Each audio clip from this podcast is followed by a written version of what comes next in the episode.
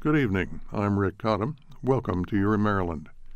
In September of 1946, a visitor, described as a shy, almost saintly, childlike little man with the soft brown eyes, the drooping facial lines of a world weary hound, and hair like an aurora borealis, came to western Maryland's Deep Creek Lake for a vacation. He took long walks around the lake, sometimes bird watching, often stopping to chat with hikers and fishermen. And he loved the lake itself. Despite the fact that he was a poor sailor and didn't even know how to swim, he frequently borrowed a sailboat from his host to explore the lake on his own. A few in the lakeside cabins knew this friendly little man for who he was the celebrated genius Albert Einstein. One was his host, Dr. Frank Wilson, who examined him for an abdominal aneurysm of the aorta. Another was John Steiding, a chemist at the Celanese plant in Cumberland, who knew of Einstein because a co-worker's wife was sculpting a bust of him. But no one at Deep Creek made a fuss about him, and that was just fine with Einstein, for whom these were painfully trying times. Two months earlier, the July 1st issue of Time magazine had featured a caricature of him on its cover, in front of a mushroom cloud containing his now famous equation E equals mc squared. Inside, editor Whittaker Chambers mistakenly pronounced Einstein the father of the atomic bomb. That misconception dated back to 1939 when another scientist, Leo Szilard, realized that nuclear fission using uranium could be turned into a weapon. Szilard rushed to the eastern tip of Long Island, where Einstein was vacationing, to warn him of the danger. German scientists were looking into the idea and could buy all the uranium they needed from the Belgian Congo. Somebody had to warn the Belgian government, and ours, that Hitler's scientists must not be the first to create an atomic bomb.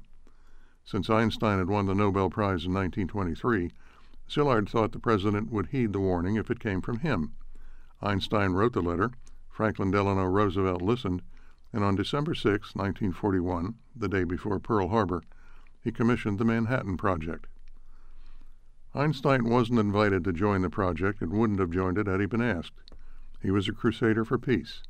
Following the war, and appalled by the horror of Hiroshima and Nagasaki, he urged the creation of an international body to control nuclear weapons. FBI Director J. Edgar Hoover saw nothing benign in this and added to a file he'd been building for years that painted the scientist as a subversive threat and very likely a communist. So when John Steiding of the Celanese plant invited Einstein to come to Deep Creek in September, he gratefully accepted.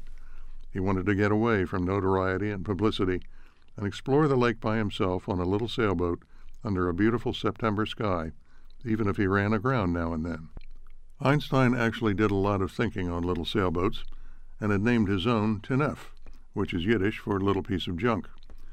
His thoughts often took the form of mental experiments, once, when someone asked him to explain his theory of relativity, he replied, When sitting with your sweetheart on a park bench, an hour seems like a minute.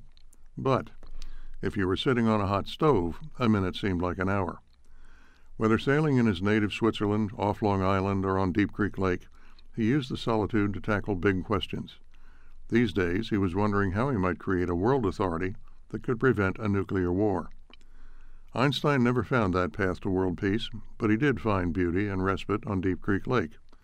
And if the conversation turned to food, he invariably praised Garrett County's corn on the cob. All too soon he had to return to his office at Princeton, to the dangers now facing the world, and to the harsh glare of J. Edgar Hoover and Whittaker Chambers. But he would not forget Deep Creek Lake or those he had met here in your Maryland.